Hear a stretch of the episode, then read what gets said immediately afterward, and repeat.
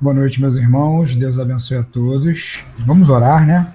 Senhor, muito obrigado pelas nossas vidas, muito obrigado pela tua companhia, teu cuidado, é, mesmo diante das dificuldades que existem, que enfrentamos na caminhada, sentimos o Senhor conosco, a sua bondosa mão, o seu olhar gracioso, e nós temos a nossa esperança renovada a partir dessa perspectiva.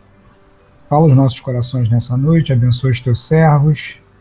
Nós te pedimos em nome de Jesus. Amém. Irmãos, vamos continuar então uh, o nosso estudo, né? Jane, seja bem-vinda. Andréia, o pastor já deu as boas-vindas ao Cândido. A Vanessa também está aqui. Boa noite, pessoal. Boa noite. E hoje, provavelmente todos vocês receberam um WhatsApp, né?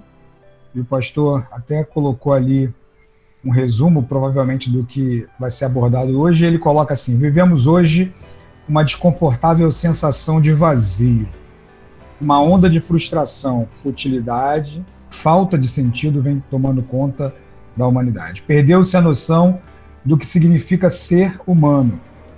Os valores, tradições que davam sentido ou ordem à vida e à sociedade vão lentamente desaparecendo. A família hoje representa a matriz de muitas patologias sociais e pessoais. A igreja está mergulhada em muitos escândalos. Os educadores perdem a autoridade. Será que a humanidade encolheu? É... Bem, a gente. Oi, Jane, boa noite. Rosana, boa noite. É...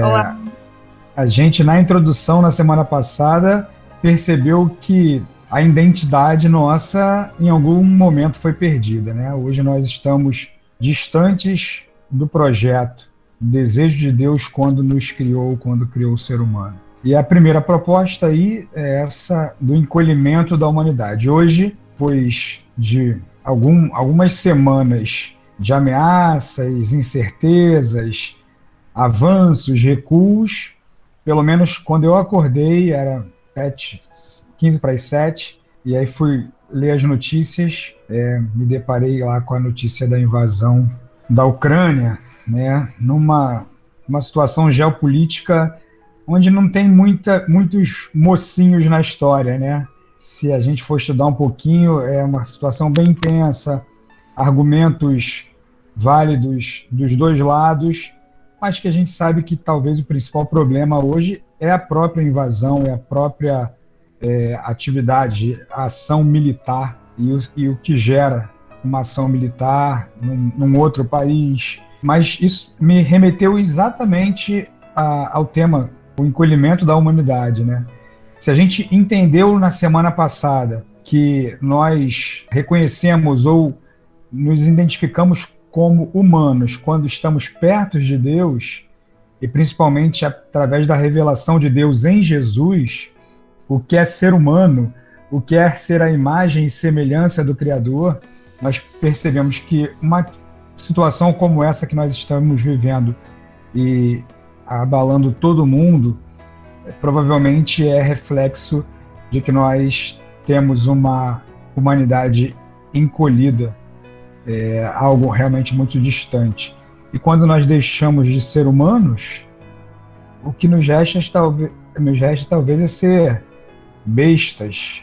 O animalesco toma conta da gente, a falta de capacidade de agir racionalmente, de ponderar, de ouvir, né? Talvez guardar um pouco as nossas convicções e procurar entender os contextos são capacidades que nós perdemos quando a bestialidade nos acompanha ou, ou é uma situação existencial. Então, diante disso, eu queria perguntar a vocês pastor e nosso irmão Rodrigo, quando nós começamos a ter a nossa humanidade encolhida, e está muito relacionado ao que nós falamos na semana passada, isso é um processo, como a gente faz para retomar a nossa, a nossa humanidade, para que a gente faça ela crescer novamente diante de momentos tão difíceis. Não bastasse tudo que a pandemia nos trouxe de forma repentina e inesperada, toda é, tudo que ela arrasta, né, nas esferas sociais, econômicas, sanitárias, é, emocionais, físicas. Agora a gente vem com esse conflito, já com, com tantos temores espalhados pelo mundo. Como é que a gente faz para reverter esse processo de encolhimento da nossa humanidade? Muito bem, gente. É bem interessante a gente pensar, né? Na semana passada a gente abordou o que seria essa identidade. É interessante a gente pensar que o Ricardo Barbosa ele trabalha uma dimensão coletiva quando ele pensa a humanidade, ou seja, como se todo ser humano ele reencontrasse a sua identidade quando ele tivesse Cristo como modelo, como referência dessa humanidade. Ou seja, é voltar a ser imagem e semelhança de Deus. Né? Ter Cristo como referência para que a sua é, identidade seja encontrada é uma coisa que todo ser humano deveria fazer. Né? Se refere à humanidade, aí pensando de forma coletiva ok? Então essa foi uma constatação inicial. Agora ele começa a tratar das crises. Esse capítulo, o encolhimento da humanidade, na realidade ele vai mostrar o que acontece quando o ser humano ele deixa de ter essa identidade em Cristo, ele deixa de buscar é, Jesus como referência, entende? Então veja bem, se na última, no último estudo a gente teve um olhar mais coletivo, agora ele quer fazer uma constatação social, mas ele quer direcionar você a uma reflexão é, individual. É você enquanto indivíduo. É tudo bem, é como se ele pensasse assim: legal, há um encolhimento da humanidade, ele vai dar as razões. Ok, mas e aí? Você vai ser parte dessa humanidade encolhida ou você vai ter uma postura diferente em relação a esse encolhimento. Então é, é uma discussão que chama você para uma responsabilidade pessoal.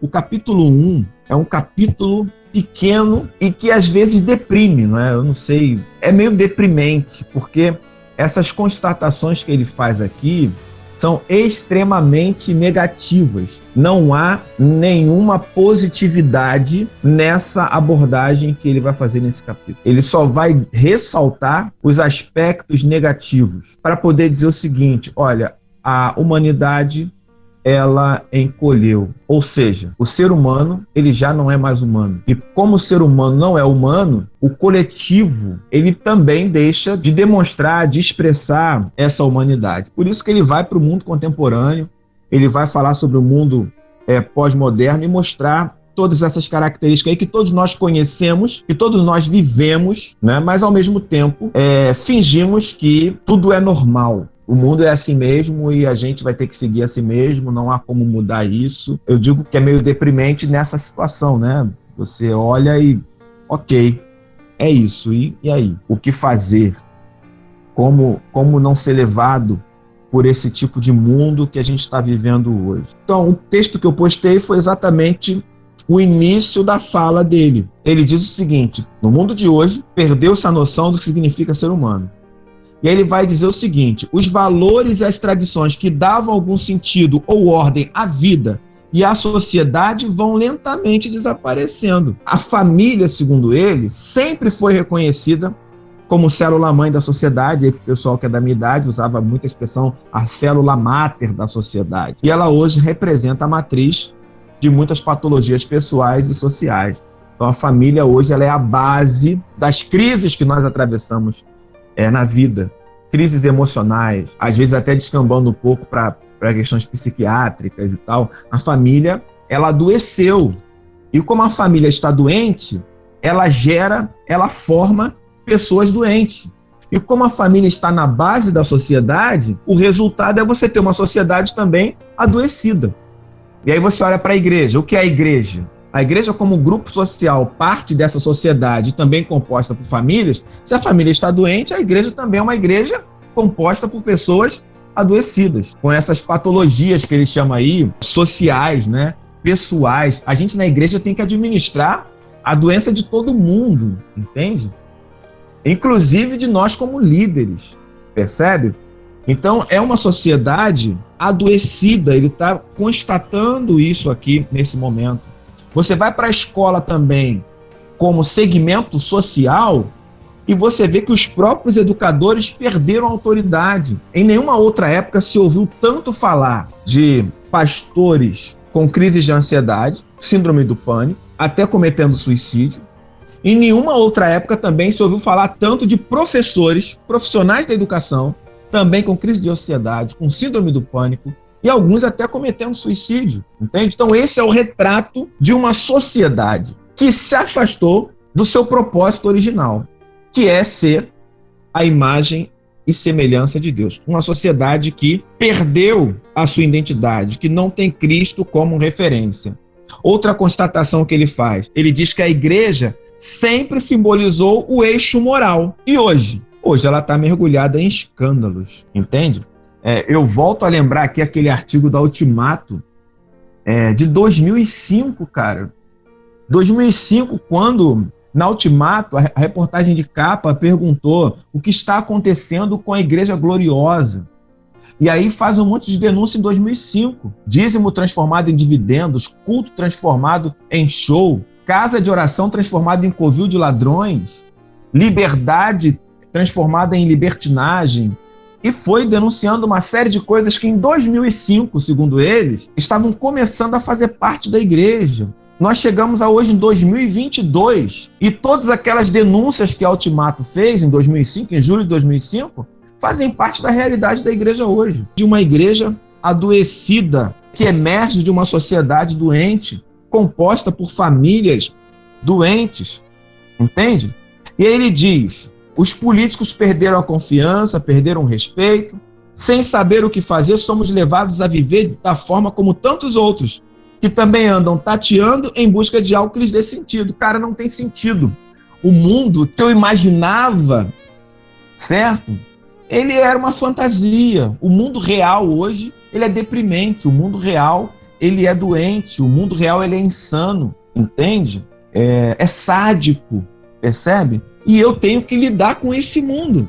Eu tenho que lidar com tudo isso.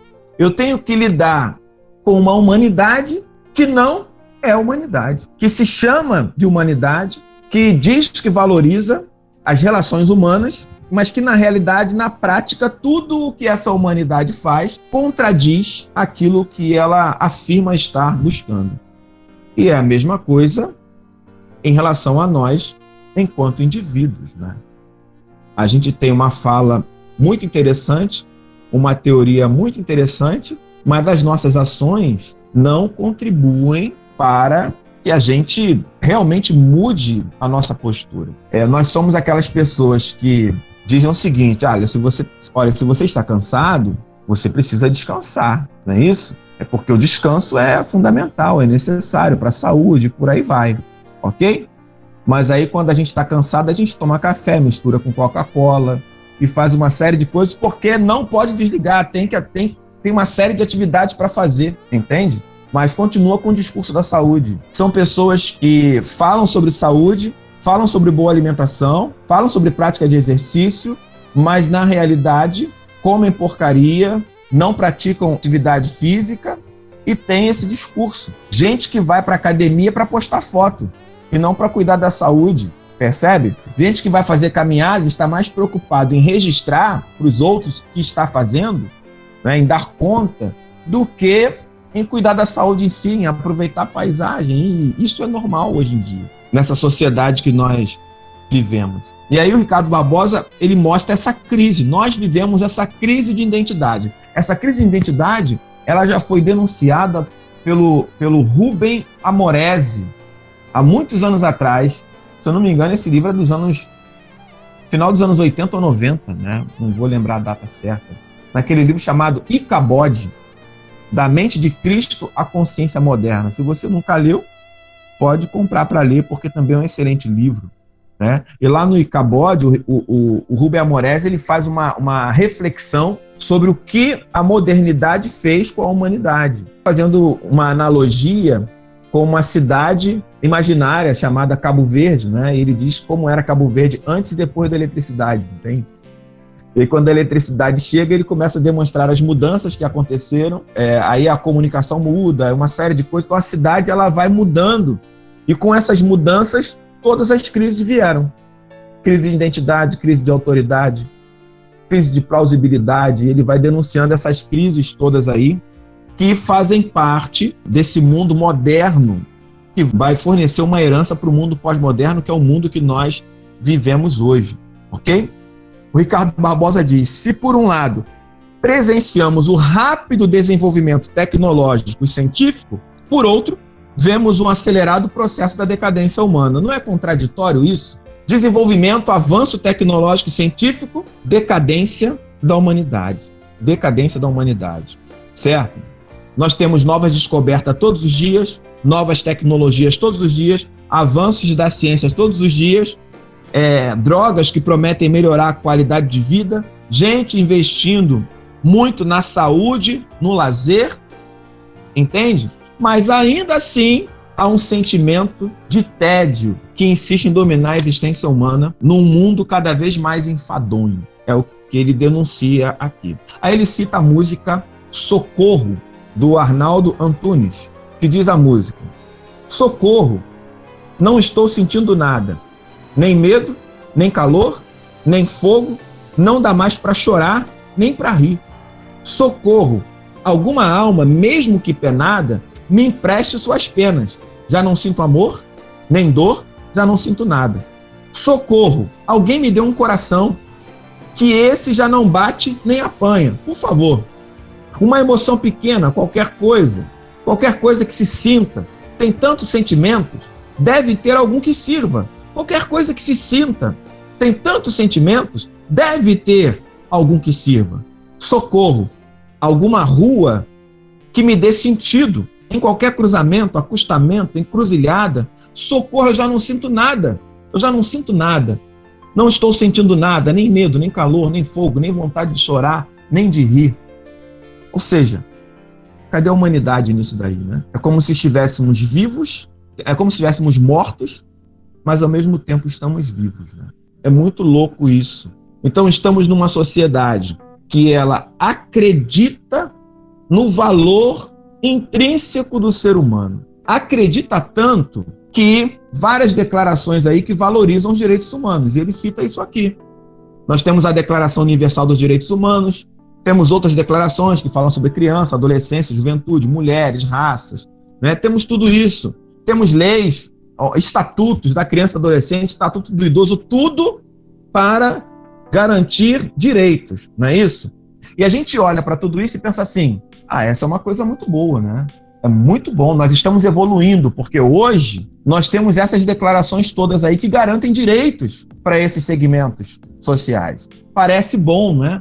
Mas ele faz uma leitura inversa. Ele diz o seguinte: olha, no passado você não precisava de uma declaração do Estatuto do Idoso para respeitar o idoso. Você não precisava de uma declaração falando sobre direitos da mulher para você, por exemplo, dar o seu lugar no ônibus, um transporte coletivo para uma mulher. Ela nem precisava estar grávida para você dar o lugar, entende? Então hoje nós temos muito papel, dá a sensação de que estamos desenvolvendo, melhorando, mas na realidade esse, essas declarações só evidenciam a nossa doença só evidenciam o nosso retrocesso. Se não tiver isso, a gente não respeita, não expressa humanidade, entende? Cara, isso para mim é deprimente. Quando ele fala isso assim, para mim é muito deprimente, né? Pastor, posso é... fazer um comentário sobre Sim, isso? Pode falar, Tamar. O que você está falando, para mim, faz muito sentido com o movimento que tem acontecido dentro da igreja até, das igrejas, né? Eu lembro que, acho que foi em 2018, que eu participei de uma escola e tal, e um dos temas abordados era teologia da infância, ou teologia da criança, uma coisa assim. E aí, é, no dia da prova, tinha alguma pergunta lá sobre isso, sobre o que, que era teologia da infância. E aí eu lembro que, só que era uma prova assim, que você podia, sabe, falar a sua opinião e tal. E eu lembro que eu fiquei muito reflexiva sobre isso mesmo que você está falando. eu, porque eu pensei assim, gente, não é só ler a Bíblia, sabe? Que a gente vai entender qual é o papel da criança e como a criança deve ser tratada, deve ser cuidada. Precisa ter uma teologia da infância. E, sabe, por que isso? E aí, agora você falando isso tudo, é, dá para entender que tudo isso aí que, que você está falando a nível de sociedade é o que tem acontecido na igreja. Né? Então, a gente precisa de teologia da infância para poder aprender a cuidar da criança a gente precisa ter palestra na igreja sobre, sei lá, cuidado com a saúde, sabe? Coisas que se a gente lesse a Bíblia, a gente faria já. Então, eu acho que vem crescendo cada dia mais, né? Essas teologias. E eu não estou nem falando necessariamente que as teologias estão erradas, tipo essa da infância, não é isso, não é essa a questão. A questão é ter que criar uma teologia, inventar um termo para algo que já é bíblico. Que se a gente só lesse a Bíblia, a gente já saberia que, que é isso, sabe? Não precisaria ter. E aí eu acho que quando se trata de igreja, como você estava falando, parece que fica pior ainda, né? Porque assim, a gente tem uma noção maior. É, não no sentido de soberba, não é isso, não. Mas a gente tem o Espírito Santo que, que convence a gente do pecado. Então, assim, além de, de ser uma falta de educação, né, como você estava falando, também é pecado. Enfim, aí eu só me lembrei dessa. Pois é, termo, né, nós sempre fomos conhecidos como gente do livro, né? Gente que segue um livro, não só que carrega. Complicado isso. Eu não sou contra essas declarações e leis, não, tá? Mas eu acho que a promulgação delas mostram a doença, o retrocesso e não o avanço. Porque se tivesse avançado, a gente não precisaria dessas leis. Quando se cria a Lei Maria da Penha, por exemplo, cara, foi um avanço ou foi uma constatação de que as mulheres continuam sendo maltratadas, apanhando, sendo violentadas, sendo espancadas? E aí você precisa criar uma lei para proteger a mulher. Entende? É um avanço no sentido de proteção, mas isso mostra que a relação de poder entre homens e mulheres piorou. Essa é a discussão que o Ricardo está trazendo aqui, não é?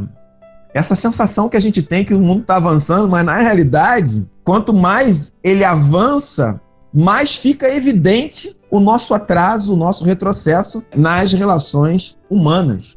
Né? E ele diz: parece que já fomos mais nobres. Né? Não precisávamos de leis ou declarações para garantirem direitos, apenas a boa educação que recebíamos em casa e na escola. As declarações de direitos vêm sendo promulgadas não para seres humanos nobres e livres, mas para uma geração marcada pelo egoísmo e pela diferença. Existem essas leis porque estamos numa geração que é marcada pelo egoísmo e pela indiferença. Então você precisa dessas declarações, você precisa dessas leis para controlar, para regulamentar, para normatizar, para ensinar essas pessoas que são egoístas e indiferentes. Diz para mim, não é deprimente? Você, você pensa assim, cara, isso vai melhorar? Será algum dia? Ele diz: a mediocridade é uma marca da nossa cultura. Ele vai dizer: vivemos cercados de celebridades fúteis, políticos inescrupulosos e estúpidos, negociantes ambiciosos e desumanos, religiosos, vulgares e narcisistas. Por todo lado que olhamos, não encontramos alguém que nos inspire, que vale a pena imitar, que nos desperte para algo maior, mais sublime mais real. E ele diz: essas pessoas existem, mas parecem que ninguém se importa com elas. Citando aqui uma música popular, né, só uma frase, nossos heróis morreram de overdose, né? A gente olha para um lado, olha para o outro e não tem alguém para seguir. Cara, isso é, isso é deprimente. Como é deprimente a gente chegar numa classe de formação espiritual e estar preocupado em conversar com as pessoas sobre os nossos pecados, porque as pessoas não têm maturidade, não têm aprofundamento com Deus suficiente para te entender, de não te julgar, para caminhar com você, para não divulgar o seu pecado. Você entende isso, cara? Isso é deprimente, né? Nós já deveríamos estar muito além de tudo isso e não estamos. Eu sou da época que você tinha extrema dificuldade para ter a Bíblia. A minha primeira Bíblia levou meses para chegar. Para quem morava aqui nessa região do subúrbio do, do Rio de Janeiro, pleno anos 80, se você quisesse uma Bíblia aqui, você tinha que procurar em outro lugar, entende? No, no, início dos anos 80, final dos 70 e dos 80, só tinha uma livraria perto aqui do subúrbio. Essa livraria ficava dentro da Assembleia de Deus de Madureira. e só abria aos domingos. Então, se você quisesse comprar algum material evangélico, uma Bíblia assim, você tinha que se direcionar num domingo para lá antes de fechar, né? Porque como tinha culto, você procurava ali. Depois foram surgindo outros lugares, né? A SBB era muito longe para nós. Né? Era difícil você ter acesso. Então, eu sou dessa época. Hoje, cara, você nem precisa comprar a Bíblia. Tá na palma da tua mão. E você ainda escolhe a língua. E se você quiser um comentário, basta você mover o dedo que o comentário do texto está ali. Ou seja, você tem acesso a tudo. Entende? De forma rápida. Sabe? E ainda assim, a gente continua com os mesmos problemas em relação à nossa identidade, em relação à nossa humanidade, que tínhamos há anos atrás. Talvez até mais do que tínhamos nesses anos. Então, encontrar alguém para seguir, ele está falando aqui, a mediocridade é a marca da nossa cultura, entende? E ele fala sobre contradições também, é, esse excesso de ofertas que existe. Então ele diz, ó, na dura obrigação de ser felizes, embora ninguém saiba o que isso significa, nossos enganos nos dirigem com mão firme numa trilha de contradições. Apregou-se a liberdade, mas somos escravos de mil deveres. Oferecem-nos múltiplos bens, mas queremos mais. Em toda a esquina, novas atrações. E continuamos insatisfeitos. Desejamos permanência e nos empenhamos em destruir. É uma contradição, né? Você pensa assim, não, eu estou correndo atrás, estou trabalhando e tal para conseguir isso e aquilo. Aí você consegue, mas você continua fazendo as mesmas coisas. Como se não tivesse conseguido nada. Os nossos objetivos são cada vez mais fluidos, entende? A gente não para. A gente é como uma emissora de televisão aí é, é, que tem como slogan nunca desliga. É mais ou menos isso. Né? Aí quando a gente fala sobre Shabá, as pessoas não entendem. Ter um dia, um período de descanso, de cessar as atividades.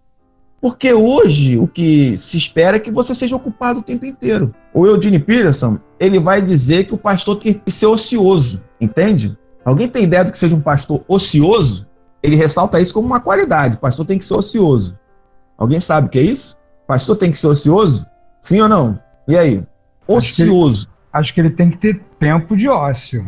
É ocioso. É, é, mas permanentemente no ócio, não. Sim, mas ele é ocioso nesse sentido, né?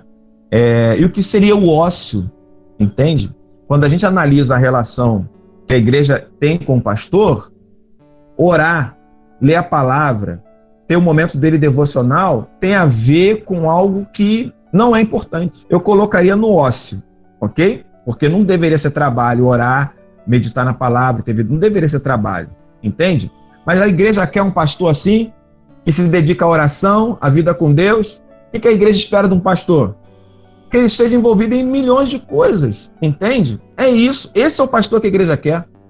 A igreja não quer um pastor que ore, que gaste, sei lá, uma hora, duas horas, três horas, quatro horas por dia se dedicando à espiritualidade. A igreja quer um pastor, sei lá, que dirija a Kombi, percebe? Que viva na casa das pessoas, mesmo que elas não necessitem disso. Que tenha zilhões de cargos na instituição. Esse é o pastor que serve. Percebe? Elas querem um pastor acelerado, porque elas vivem no mundo acelerado. Aí quando um pastor fala assim, você vai marcar, por exemplo, com ele um gabinete, aí no meu caso é esse, né? Eu falo assim, segundo eu não posso. Por que você não pode? Porque é o meu Shabá, é meu, é meu dia de descanso. Pastor, fala sério, você não vai me atender porque vai descansar? Tem sentido um negócio desse? Entende? Soa estranho, né? Para as pessoas isso. Irmão, nesse horário eu não posso porque eu estou dormindo. Querido, eu não posso nesse dia e horário, porque eu marquei de sair com a minha esposa. Vai aonde, pastor? Para a igreja? Não. Vou para o shopping, vou sentar lá na praça de alimentação e vou ficar comendo e batendo papo furado com a minha esposa. Pastor, mas você não pode me atender nesse horário? A igreja não quer um pastor assim. Aí quando o pastor ele atende a essa expectativa da igreja e passa por um divórcio, o que a igreja faz? Dispensa ele porque ele não tem autoridade para pastorear a igreja, já que ele é divorciado. A família dele não deu certo. Entende? Mas na hora que o cara queria se dedicar à família, se dedicar à família não era considerado algo importante. Importante é ir numa reunião tomar um chazinho. Isso é que é importante. Entende? A gente tem que pensar muito nessas, nessas questões, né? Será que a gente não pode parar mesmo ele faz aqui uma analogia com a escada rolante, né? Ele cita uma autora aqui, diz que viver no mundo de hoje é como você subir a escada rolante no contrafluxo, entende? Então a escada está descendo e você está subindo. Logo, você não pode parar de se movimentar, porque se você parar de se movimentar, você vai, na ótica dessa sociedade, retroceder. Então você tem que continuar se movimentando sem parar, porque se você parar, você vai ser puxado para baixo, ainda que você não queira, certo? Então você sobe pelo lado que desce. E aí crescem suas neuroses, crescem suas fixações sexuais, cresce a aceitação incondicional das bobagens dos manuais de autoajuda, porque é assim que você vai conseguir tentar aliviar esse estresse diário que você vive. Em nenhum outro tempo nós ouvimos falar de crentes, de líderes, pastores viciados em pornografia, como a gente tem ouvido falar hoje. Por que será? Então, o surgimento de inúmeras e estranhas terapias, o esforço em normalizar comportamentos patológicos, quase todas as opções sexuais apenas endossam o cansaço de uma civilização que já se vê levada inexoravelmente para baixo. Toda essa diversidade, segundo ele aí, essa busca desenfreada para aceitar determinadas situações, circunstâncias, tem a ver com uma sociedade que está cansada, que não para, está sempre em movimento, entende? Sempre em busca de algo novo. Ela está programada para simplesmente realizar tarefas e funções. Isso não é coisa de humano. Isso é coisa de máquina. Você vai dizer assim: não, eu não sou número. A sociedade me trata como um número, mas eu não sou número. Você entende que não é número, mas você vive como se fosse um número. É isso. Né? É, você não é uma máquina, tem consciência disso, mas você vive como se fosse. Basta você olhar para a medicina. E detalhe, Entende? pastor, se você não, não entra nesse sistema, você não é bem aceito. Claro. Eu hoje mesmo passei, passei por esse processo e tenho passado por esse processo, porque eu não aceito que a minha vida vire esse jogo que a sociedade quer, entendeu? E eu tô pagando um preço por isso. Sim. É, é igualzinho o fato de você. As pessoas têm mais facilidade de aceitar uma pessoa hipócrita do que uma pessoa que fala, que age, que pensa, que reconhece seu erro, reconhece seu pecado, reconhece suas falhas. E eu, desde a minha, da minha adolescência, quando o Senhor me libertou de, de coisas, sentimentos, eu vou falar assim nesse sentido, miseráveis que eu tinha trazido, trazendo assim da minha geração, que era essa hipocrisia de ter uma família perfeita, de ter irmãos perfeitos. Quando Deus me libertou de tudo isso, e eu comecei a aceitar pessoas que falham, pessoas que erram como eu, pessoas que têm pecado, eu comecei a ser uma pessoa omissa, entendeu? Então, assim, pastor, tá muito complicado. De todo o meu coração, eu falo isso com os olhos cheios de lágrimas. Eu hoje pensaria milhões de vezes em ter um filho, porque eu não saberia como criar o meu filho numa sociedade dessa, na qual o certo virou errado, o errado virou certo. Como se eu falou assim, tantos pastores é, tendo uma vida totalmente errada, mas no altar ele tem que fazer uma, uma, uma, um, uma imagem de fachada, entendeu? Porque o povo não aceita que ele fale porque ele é pastor, entendeu? Quando é, aconteceu um fato bem pertinho assim de mim e que eu tenho muito orgulho de saber que esse pastor ele seguiu o, o caminho, ele não se desviou, ele não olhou para trás. Quando eu aconselhei ele que ele devia continuar, mesmo tendo errado e falhado, eu fui muito chamado de omissa dentro da igreja. Ah, você está omitindo. Se um pastor chega para você ao ponto de conversar com você uma coisa tão séria e você aconselha que ele deve se arrepender e que e ele deve conversar com Deus tudo aquilo que ele tem feito e que ele deve continuar na caminhada, é, eu acho que você está sendo omissa. Então, assim, eu, meu pastor, de todo o meu coração, eu me sinto perdida com 42 anos que eu fiz domingo. Perdida. Então, nós vivemos numa sociedade que contribui para a doença, entende? Mas ela não quer que você esteja doente. Nós vivemos numa igreja que contribui para a doença, ou para o adoecimento, mas ela não quer que você seja uma pessoa adoecida. E assim, percebam, gente, isso é muito claro para mim. A gente está no mundo acelerado? Ok. Mas a gente tem sintomas antes da doença se tornar mais grave. Quando a gente começa a sentir os sintomas, a gente já deveria começar o tratamento. Né? Aliás, o certo é ter um tratamento permanente para você não ter os sintomas. Mas no Ocidente, a medicina ela é corretiva, ela não é preventiva. Entende? A gente deveria fazer coisas que impedissem que a gente fizesse parte, fosse enxertado nesse mundo doente e cruel. A gente sabe disso. Quem trabalha muito sabe que deveria trabalhar menos. Entende? Quem é acelerado sabe que deveria desacelerar. A gente sabe. A gente sabe onde isso vai dar, gente. Nós temos exemplos. Por que, que a gente não para? Por que, que a gente não faz? Por que, que a gente não se cuida, não se trata? Por que, que a gente finge que nada está acontecendo? É, é muito louco isso, né?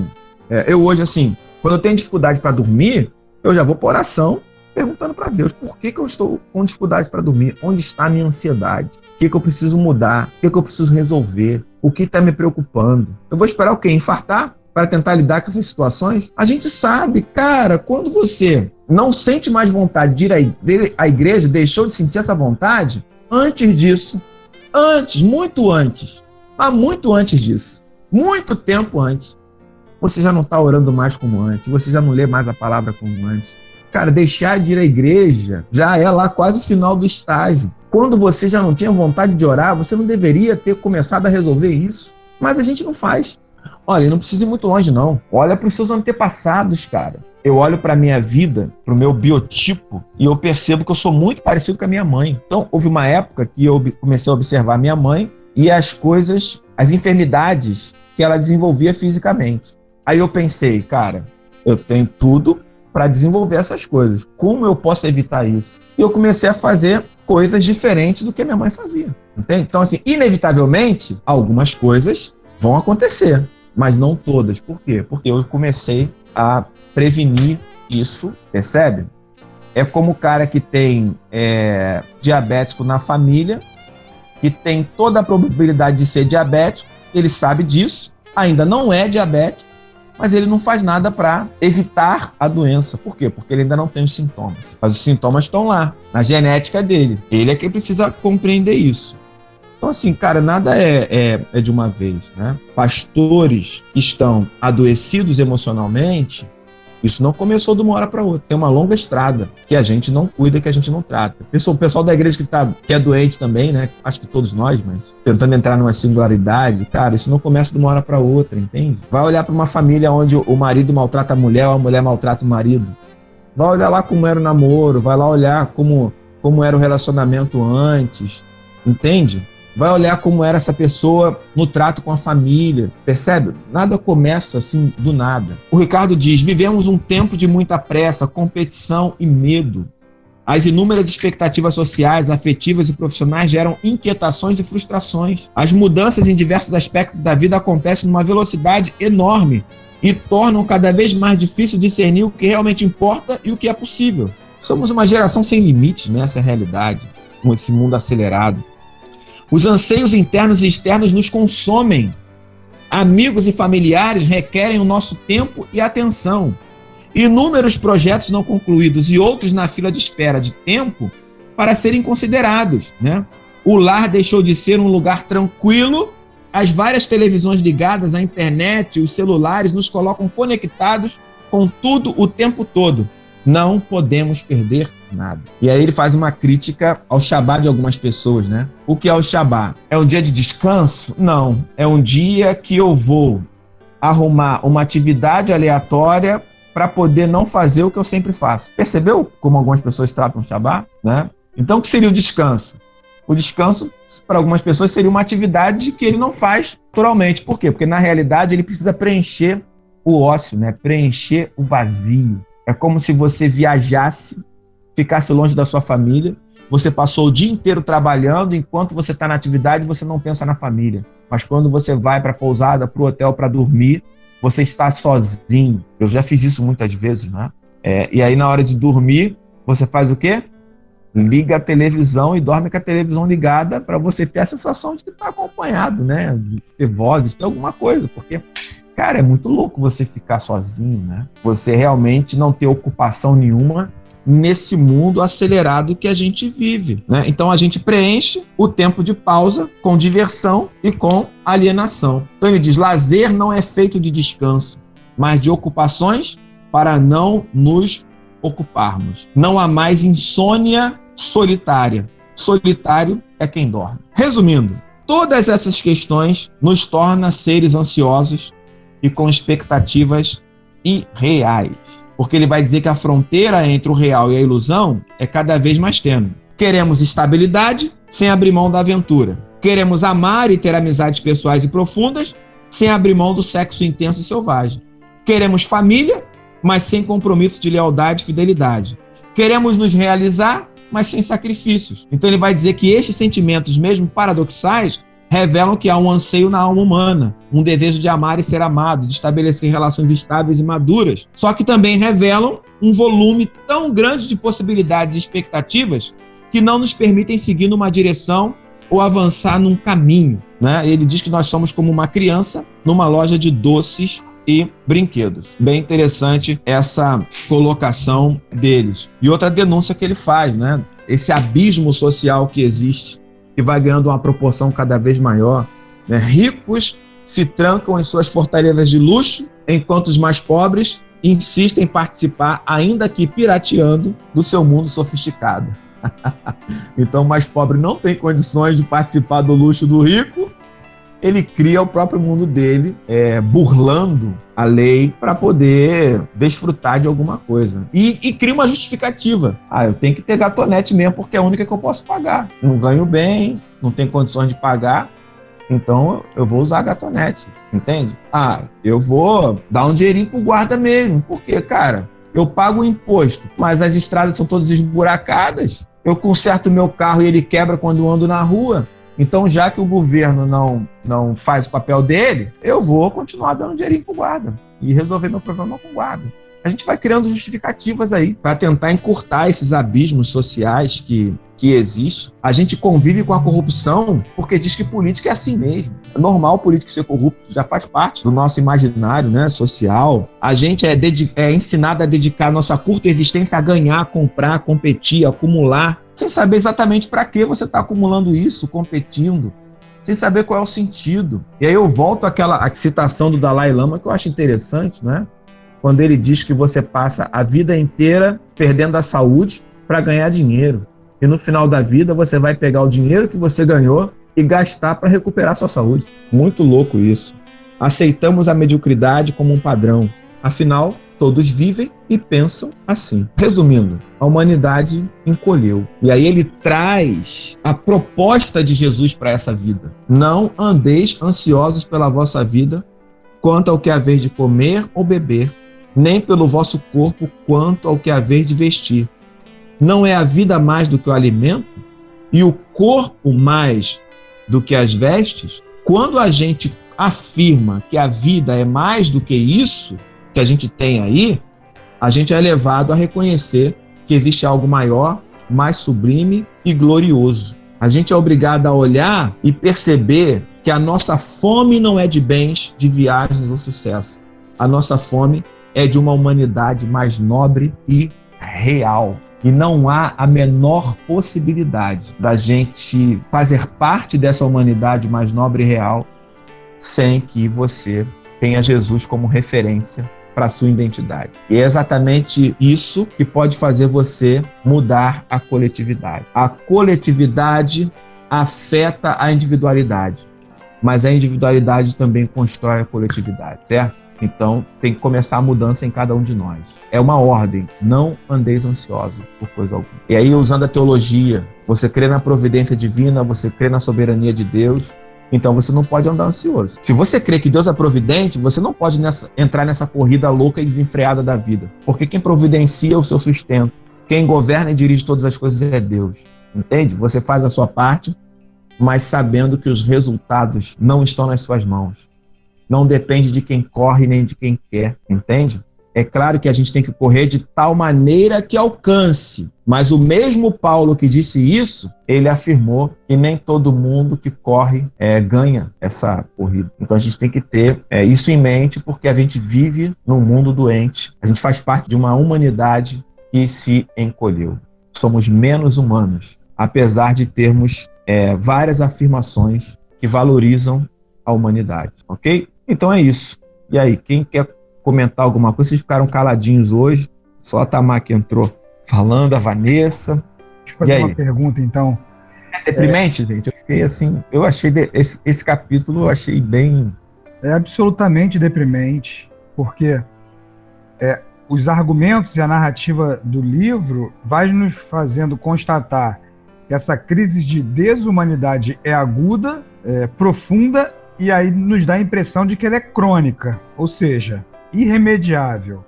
Mas aí nesse finalzinho você traz a proposta de Jesus, né, que vai partir da individualidade. Você acha, é, diante disso, então, que tem jeito? É isso que o primeiro capítulo está dizendo? Mas se tem jeito, provavelmente não é uma situação de grande escala, de larga escala, vai ser ali de mente em mente mesmo, de pequenos grupos, de pequenos movimentos? Então, é o, o capítulo ele é só uma constatação também, é uma denúncia, entende? Para fazer a gente pensar. Ele não está trabalhando soluções ainda, né? Quer dizer, ele, ele mostrou o quadro sociocultural, né, do mundo de hoje, e ele falou, ó, mesmo diante de tudo isso, o que Jesus diz é que você não deve ser levado, viver com ansiedade por nada, por coisa alguma. Aí respondendo a tua pergunta, tem jeito? É de mente em mente? Essa é a proposta do evangelho. A gente aqui não entende assim, não faz assim.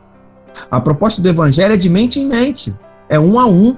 Né? Se Jesus não tivesse feito esse tipo de trabalho, de abordagem, nós não teríamos sido alcançados. Foi de um a um, foi chamando um a um, vem comigo, anda comigo, ouve o que eu tenho a dizer, observa o que eu faço, confronta os seus próprios erros, conhece a si mesmo, conhece a mim, conhece o Pai, atende as pessoas, um a um, entende? E aqueles caras que andaram com Jesus mudaram a história da humanidade. A proposta do evangelho é essa. O, o que vai mudar essa realidade, nós somos cristãos, não podemos defender de outro jeito. É o evangelho. O que muda o homem é o evangelho. Mudando o homem, você muda a sociedade. Essa é a nossa proposta. O problema é que a gente entrou na mesma lógica argumentativa de algumas ideologias, né? Então, o que, que vai mudar a sociedade? É o discurso político, é a conscientização das massas, é a declaração de direitos. Cara, não é isso, entende? Para nós, o que muda a sociedade é o evangelho. É o ser humano se reencontrar com o Criador. Ele perceber qual é a sua identidade, para que ele foi criado. É ele colocar Deus como fim principal da vida dele. É isso que vai mudar a sociedade. E a igreja não está pregando isso. E por não pregar isso, ela está inchada. Temos bairros aí com 500 igrejas e a violência continua aumentando, e a corrupção aumenta, entende? E, e o preconceito aumenta nesses bairros, e a guerra aumenta, e toma abrindo igreja. Cadê a mudança social? Entende? A proposta de Jesus envolve uma mudança da sociedade. Então, é, na verdade, essa constatação triste, né? Na verdade, o, se você não sabe da boa nova, ela já mudou há muito tempo. Sim. A notícia triste, a tragédia já foi feita, foi no Éden, né? A gente caiu e daí perdemos todo o discernir da caminhada. E graças a Deus que em Cristo, e nós nos esquecemos facilmente, porque já temos Gênesis até Apocalipse, ou seja, já sabemos o que aconteceu e até o que vai acontecer. Só que, como um povo que é conhecido pela palavra, e até um povo que lê a palavra, por conta das dores, por conta do efeito do pecado, porque ainda estamos no mundo caído, né? Eu firo e eu sou ferida pelo pecado. É, tem o ímpio que fere e ele não teme a Deus, então ele é, ele é mau. Temos visto aí você tem suas dores pessoais e coletividade temos nossas dores, mas apesar do mundo caído, apesar de um mundo tão podre, né? A gente tem reflexo dessa graça de Deus que vem. Isso é maravilhoso. Isso a gente precisa lembrar, se deleitar e viver. Porque senão a gente chora. A gente, o autor do livro de Eclesiastes, ele diz que tudo debaixo do sol é vaidade. Mas se a gente ficar debaixo do sol, esses efeitos ultraviolentos, como era na minha cidade, como a gente chamava os efeitos do sol ultraviolentos, ele pode queimar. Então, assim, peraí, mas eu tenho um evangelho. O Senhor já veio, o Senhor me redimiu. E o Senhor está cada vez mais, principalmente nós que somos povo dele, como fomos comprados por ele, né? Ele está dando vislumbre da sua, da sua graça, do que há de vir e de usufruir nele. Agora precisamos lembrar. E lembrar uns aos outros também. É colocar o evangelho na vida, né, Jane? A gente já tem o evangelho, né? Colocar na vida. É isso. Júnior, concordo plenamente. Você falou várias vezes também desse assunto. É uma questão aí que impacta bastante. Mas a questão do cristianismo hoje, ela se torna um pouco, diria assim, uma questão hipócrita. Por que isso? Porque a mensagem hoje, no crescimento do evangelho, que se expandiu muito, cresceu muito, né? Só para ter uma ideia, hoje o Brasil são 30% é, de evangelhos hoje, aonde se cultiva muito de você ter mais, você ser bem financeiramente, você ser abençoado. A parte financeira conta muito na vida espiritual, quer dizer, a busca te traz esse, essa sensação melhor. E isso aí não contrapõe o evangelho genuíno. Vou falar a questão, a pedra nessa situação. Porque hoje é a mensagem da maioria das igrejas, aonde cria-se choque hoje em relação à sociedade. Uhum. Choque mesmo.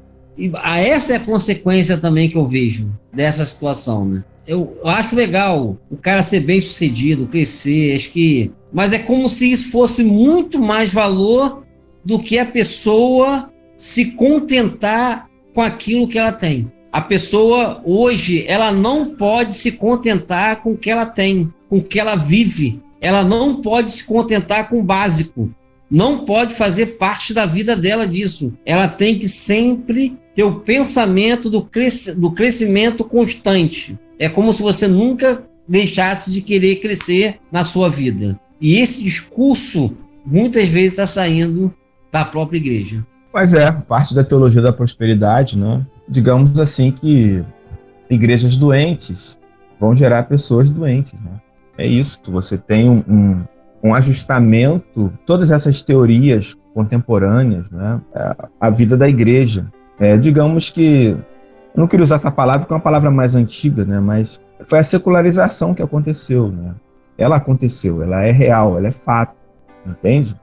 A igreja ela é extremamente moldada pela sociedade, sabe? Esse negócio de transformáveis pela renovação da mente não aconteceu. Era um sonho de Paulo, entende? A igreja é conformada pelo presente século, e conformar significa moldar. Ela é moldada pelo presente século. Por isso, os mesmos problemas que nós encontramos fora da igreja, hoje nós vemos dentro da própria igreja. Entende? Os mesmos discursos que temos fora da igreja, nós temos também dentro da igreja. Percebe? E às vezes esses discursos, que são discursos da maioria, eles abafam a pregação, o discurso de uma minoria. Abafam o evangelho. A gente hoje tem teologia para tudo. A gente tem um tipo de teologia também hoje que é autoajuda, né?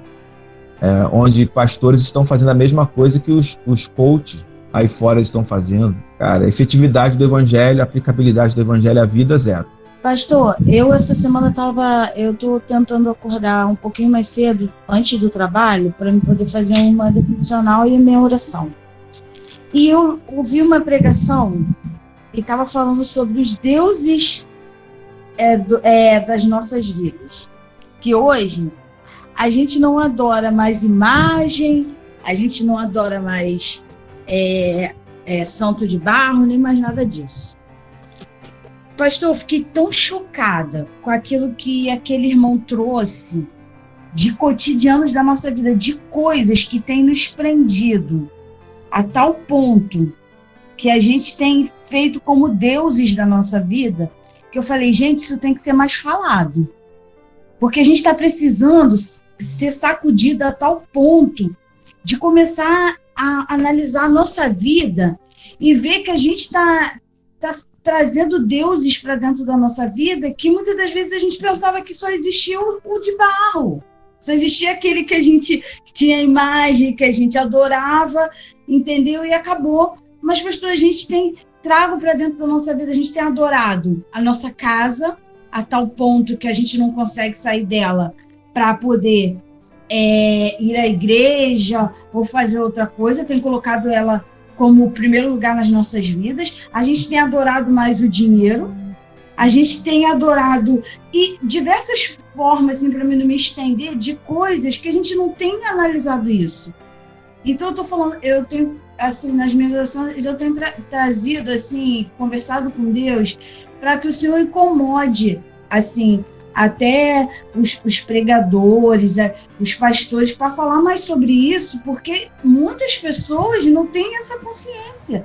E eu conversei isso com meu irmão mais novo, pastor, meu irmão, ele começou a trazer várias coisas, ele falou, meu Deus, agora eu estou tendo a consciência que eu estou começando a, a, amar mais o meu, o meu trabalho do que a mim mesmo, porque eu estou ficando doente. Ele falou assim, eu estou ficando doente, eu estou perdendo a minha família, entendeu? Por causa do meu trabalho. Eu entendo, mas assim, eu também sei que a gente está sendo sacudido há muito tempo, né? Essa é a realidade. O problema não é ser sacudido. A gente está sendo sacudido há muito tempo. Eu tenho certeza que se a gente for pensar determinadas circunstâncias da nossa vida, a gente vai ter que reconhecer que muitas das coisas que a gente não deixou de fazer e de ser, a gente foi advertido, a gente foi sacudido em algum momento. Né? Então, o problema não é sacudir. Olha só, quando as pessoas nos sacodem, balançam aí o nosso crânio, a gente perde o equilíbrio durante um momento, entende? Mas depois, quando para de sacudir, o equilíbrio volta, a razão volta. E o que, que a gente faz? A gente muda ou a gente espera ser sacudido de novo? Eu volto a dizer, tem que ser pregado? Concordo com você. Tem que ser falado? Concordo com você. Mas não adianta a pregação, não adianta a sacudidela, se as pessoas não decidirem por si mesmas colocar o evangelho na vida, entende? O próximo capítulo do livro, ele vai falar sobre o encolhimento da cristandade. E o capítulo seguinte fala sobre a natureza pessoal do cristianismo.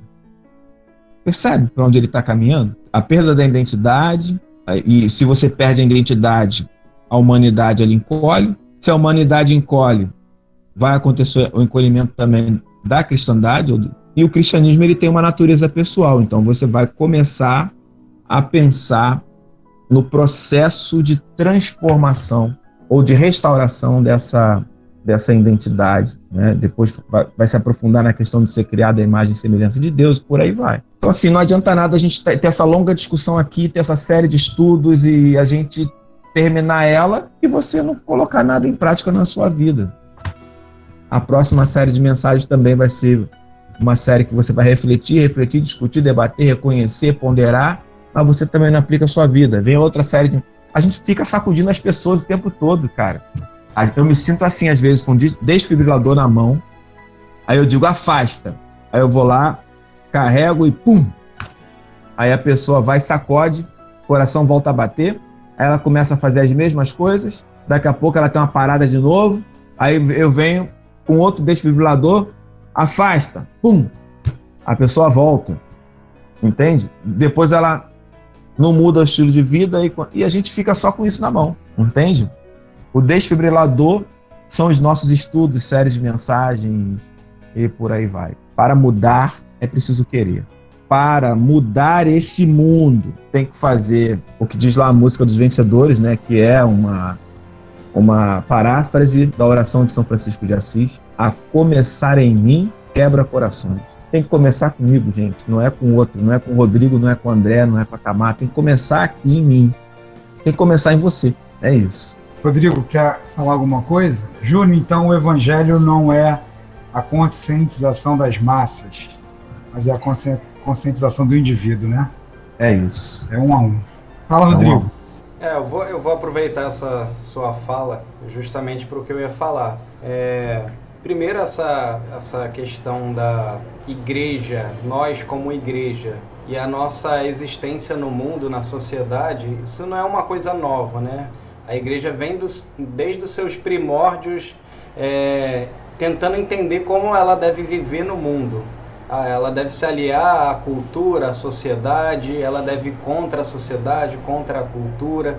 Enfim, isso é, um, é uma discussão muito é, extensa é, acerca da igreja e você vai ver em várias fases da igreja a igreja é, sofrendo acerca disso, né, dessa relação com a sociedade, errando muito, às vezes acertando. E só que a questão, é, vou até resgatar a sua pergunta do início, né, que você perguntou, como resgata isso, né? Será que nós podemos resgatar essa identidade perdida? E se a gente não começar falando que a gente não pode, não tem como. Porque a gente acha que está na nossa capacidade resgatar isso. E aí é a mensagem do Evangelho. A gente não pode. É Deus que pode resgatar isso em nós. É Deus que está restaurando a imagem dele na sua igreja, em nós. Se a gente achar que a gente pode, aí que não pode mesmo. Aí que a gente vai e tá nessa. como a gente tá. Eu gosto de um autor muito. É, ele um escritor chamado Paul Tripp. Ele ele fala algo interessante sobre identidade também. Ele fala que nós estamos constantemente buscando uma identidade. E só tem duas maneiras de buscar essa identidade. Ou a gente vai buscar essa identidade vertical, ou seja, essa identidade em Deus, ou a gente vai buscar essa, essa identidade de forma horizontal, ou seja, ou na gente ou nas pessoas, ou na sociedade, enfim. Então, a gente vai ter que encontrar uma identidade. Então, só tem esses dois caminhos: ou busca é, de modo vertical, ou seja, olhando para o alto, olhando para o Evangelho, ou busca é, no outro, ou busca em nós mesmos. E ele fala algo interessante. A gente está sempre pregando um Evangelho para nós mesmos. Agora a gente tem que saber qual é o evangelho que nós temos pregado para nós mesmos. O evangelho que a sociedade nos vende, que envolve essa corrida desenfreada, essa busca por autoafirmação, por fazer, o evangelho genuíno de Jesus Cristo. Cabe a nós, nesse sentido, escolher qual é o evangelho que nós vamos pregar para nós mesmos. O evangelho que Jesus Cristo trouxe para nós é um evangelho que nos leva de volta a Deus, que nós não somos capazes de resgatar essa identidade em nós. Somente através do evangelho, através de Cristo, é que Deus pode fazer essa obra em nós. Não adianta a gente querer tentar buscar por nós mesmos alguma técnica. Como o pastor falou, não adianta a gente fazer uma extensa análise da sociedade e tudo se a gente não crer nesse evangelho, se a gente não aplicar esse evangelho à vida. Se não fizer isso, não adianta. Não pode ser qualquer técnica, pode ser qualquer coisa. A gente vai se esforçar e vamos continuar vivendo do mesmo modo. Vamos continuar é, tendo essa pregando esse evangelho que não é o evangelho verdadeiro para nós mesmos. Maravilha. É, acho que a humanidade de Jesus é é o gabarito da prova. Né? Quer ser humano, como Deus planejou que fôssemos, referência é Cristo, né? Aquele que andou por aqui, que sentiu medo, aquilo que o, que o Júnior e você tem pregado para a gente. Gostei disso aí, eu vou, vou citar, ainda vou dizer que é meu. A humanidade de Jesus é o gabarito da prova? Tá bom, vou citar e vou dizer que é meu. Sem problemas. É, André. Oi, você, Tamar. Você citou aí a pregação do pastor de domingo, e enquanto vocês estavam falando, eu também fui lembrando muito da pregação de domingo. Eu acho que um dos, dos problemas, assim, é que a gente, é, e é óbvio que eu tô me incluindo nisso, por isso que eu tô falando a gente, né? Eu anotei isso aqui para ficar refletindo durante a semana eu acho que a gente quer parecer mais, a gente almeja, muitas vezes, a nossa carne mesmo, né? Parecer mais com o rei exaltado e não com o rei que foi rejeitado. porque Jesus foi rejeitado justamente por ele ter vindo humano, né? Por ele ter vindo misericordioso, por ele ter vindo como ele veio. E as pessoas não esperavam um rei assim, né? As pessoas esperavam um rei majestoso e tal, orgulhoso, soberbo, como eram os fariseus. E eu fiquei eu fiquei refletindo muito sobre isso. Eu anotei aqui, eu ia mandar para o Júnior depois em particular, mas já que o papo fluiu, é. é, eu coloquei isso aqui. Será que a gente fica feliz e satisfeito quando a gente vê pessoas parecidas com Jesus humano? Ou será que a gente fica mais admirado, a gente admira as pessoas que parecem, entre aspas, com esse Jesus Deus? Não, não, não como se Jesus Deus fosse mal, não é isso, mas assim, sabe? Assim, a gente fica mais admirado com o quê? Né? Com as pessoas que são é, poderosas e tal, sabe? Nesse sentido. Ou a gente fica admirado com as pessoas que são humildes, que são mansas. Né? Esses dias eu tive é, uma oportunidade de conversar bastante com o pastor Júnior e a gente estava falando sobre isso mesmo, né? Como que você parecer com Jesus, com esse que é rejeitado, é você ser rejeitado junto com ele as pessoas olharam para você e falaram assim: Nossa, olha só como fulano é bobo. Deixa todo mundo passar a perna. Olha só, dá, dá a cara tapa. Ó, oh, tá dando a outra face. Ah, é um idiota mesmo. E a gente não quer isso, né? A gente não quer. A gente, a gente quer é ser é, ovacionado, reconhecido. Isso é de nós, né? Então, aí você falou da pregação, não, sabe? Veio na mente na hora. O, o, a minha memória fotográfica é muito boa, né? Então veio na hora escrito lá, rei, rei rejeitado, rei exaltado. E essa reflexão que eu quero mesmo, de verdade, trazer todos os dias para mim, né? Eu preciso querer parecer com o rei rejeitado, né? Sim. Do porquê que ele foi rejeitado. É com esse que eu tenho que parecer. E eu acho que isso é muito difícil, né? Tamar, é, me permita, me permita. Vai estar também, mas é teu, né? Não, não, não. Não, não. É, o, o o Neuci falou aqui, né? Nós temos hoje um percentual no país, em termos de estatística, de 30% de evangélicos. É, e aí tem uma grande diferença, né? O, é, o Rodrigo falou isso, né? É, não falou isso que eu vou falar agora, mas citou o evangelho prático. O Júnior falou isso, o evangelho na vida. Há uma grande diferença é, de se é, denominar evangélico e viver o evangelho, né? É, aquilo que o Júnior falou da gente tomar a forma do mundo, a gente se conformar com o mundo, frustrando é, a expectativa do Paulo. É, a, os nossos discursos, como o Neucei falou, são muito parecidos com os discursos de fora, com a diferença que a gente coloca o nome de Deus como se Deus estivesse legitimando aquilo que a gente fala, né? E aí, em cima do que você falou e da lembrança é, da série de sermãos, é, Tamar, eu tenho pensado muito nisso. É, a igreja evangélica brasileira prega muito o Jesus leão da tribo de Judá, mas não, pego, não prega o cordeiro. O cordeiro que se entrega e vai como ovelha para o matadouro.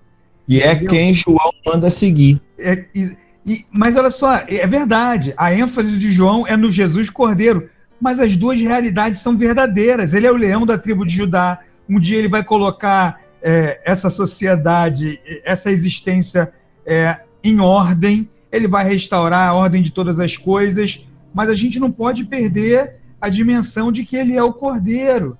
Né? É, e é, a gente tem que espelhar, inclusive, a, no nosso gabarito, é inclusive querer ser o Jesus Cordeiro, né? Então é, é um grande desafio mesmo e pensar nisso, como o Júnior falou, né? A gente não pode ficar no diagnóstico, né? Ou só na angústia pelo diagnóstico, mas há de se ter ação, né? Movimento, buscar em Jesus, como o Rodrigo disse, reverter esse quadro, subverter esse quadro de encolhimento da nossa humanidade. André, e, a, desculpa. Oi, Jane. Desculpa te atrapalhar, mas não, a gente atrapalha tem, uma coisa que eu quero enfatizar e, e lembrar o meu coração e, ao, é, e algo que eu tenho procurado pedir até a Rodrigo para me lembrar, e eu lembro a ele também, a gente tem esperança, né? A gente tem esperança, porque na nossa esperança não é o quanto eu tenho esperança, o, ou, seja, o quanto o André tem, então a gente junta um pouquinho. Não, a gente tem esperança, a gente tem esperança em Cristo, né? A gente tem esperança no, no Cordeiro, que é humilde, que é manso, mas a gente também pode ter a esperança do leão da tribo de Judá, que vai vir julgar todas as coisas e vai pisar a cabeça da serpente, já pisou, na verdade, e vai julgar todas as injustiças, as nossas injustiças, e já bebeu o cálice da ira de Deus, do meu pecado, do seu pecado, do nosso pecado, meu pecado diário, né? O cálice e... que era nosso, né? O cálice que era nosso. Isso. Então, assim, é algo que a gente pode deitar hoje e com essa esperança. Se ele não vir amanhã, mas ele virá e temos cada dia mais, né? Alegria nele, é, força para caminhar e temos irmãos para nos lembrar e temos a própria palavra dele para nos animar. Júnior, se a gente voltasse um tempo atrás, a gente transformava a quinta e o domingo na classe de formação num curso sistematizado e dava certificado e tudo, porque é muito bom pensar em todas essas coisas, né? E eu acho que o nosso grande desafio é o movimento mesmo, a atitude é, em reação a esse pensamento, a essa reflexão. É, vamos encerrar é, então, né? Falar, André, Oi, posso falar um pouquinho antes? Só uma coisinha. É, é, depois de um estudo desse difícil, né? Porque foi um monte de tapa na cara, né? É, esse estudo de hoje. Eu queria dizer para o Rodrigo que ele está super de parabéns pela excelente escolha é, da esposa, porque a Jane, depois de um estudo desse, a Jane é um bálsamo. As duas vezes que a Jane abriu o microfone para falar, eu senti como se Jesus estivesse colocando é, a mão no meu coração e falou assim: calma, calma, que isso tudo tem jeito. Jane, muito obrigada pelas suas palavras. Então, porque são palavras do próprio Senhor para mim. Alegrar nele toda manhã, as misericórdias dele serão renovadas, renove suas forças pela renovação da, da própria palavra de Deus. Então, assim, é, é para nós, é para mim, é para você, é para todo aquele e que tem o Senhor, que é a ovelha do bom pastor, que ouve a voz dele, né? Mas amém. Amém. Ah, que maravilha, que maravilha. Deus abençoando o seu povo. Graças a Deus. É, Jane, você pode fazer essa oração? é, agradecer pelo mover de Deus na família da, do Fábio, da sua esposa, e por essa questão que nós estamos enfrentando, principalmente é, os militares russos envolvidos na, envolvidos na operação, o, os militares e o povo civil ucraniano que está lá passando por momentos muito, estão passando por momentos muito difíceis. Ore por nós, por favor. Ok, oremos. Senhor, obrigado, Pai. Obrigado porque é, temos um Deus tão gracioso, um Deus misericordioso, um Deus que se compadeceu, o Deus homem, o Deus todo-poderoso que se fez homem, o Verbo encarnado de Deus, e veio morrer. O Senhor viveu a vida que não poderíamos viver, morreu a morte que não poderíamos viver, é, ressuscitar ou morrer e a gente te agradece porque não parou por aí, mas o Senhor subiu ao céu, está sentado à direita de Deus e virá. E isso é tremendo, alegra o nosso coração desse lado da eternidade. A gente se alegra, Deus, porque nós, pecadores que somos, pobres, miseráveis, um dia o Senhor abriu os nossos olhos e nos deu esperança e tem nos dado, Senhor. Apesar das notícias que chegam, tanto notícias como a de hoje, pela madrugada, que sabemos que a Rússia atacou a Ucrânia, pessoas têm sido feridas, pessoas morreram, é, esposas choram porque estão viúvas ou nem sabem onde, onde seu esposo ou seu filho está. Oh Deus, é a maldade, é o amor se esfriando.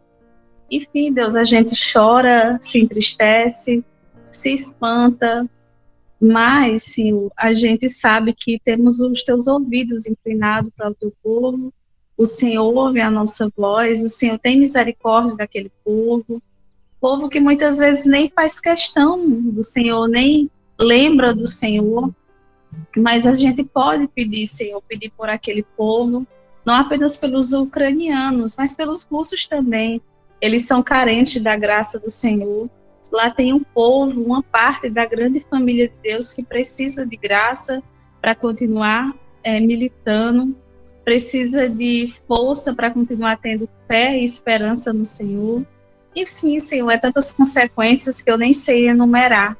Mas considera, Senhor, considera todas, considera cada família envolvida, cada líder mundial que tem que tomar decisões difíceis.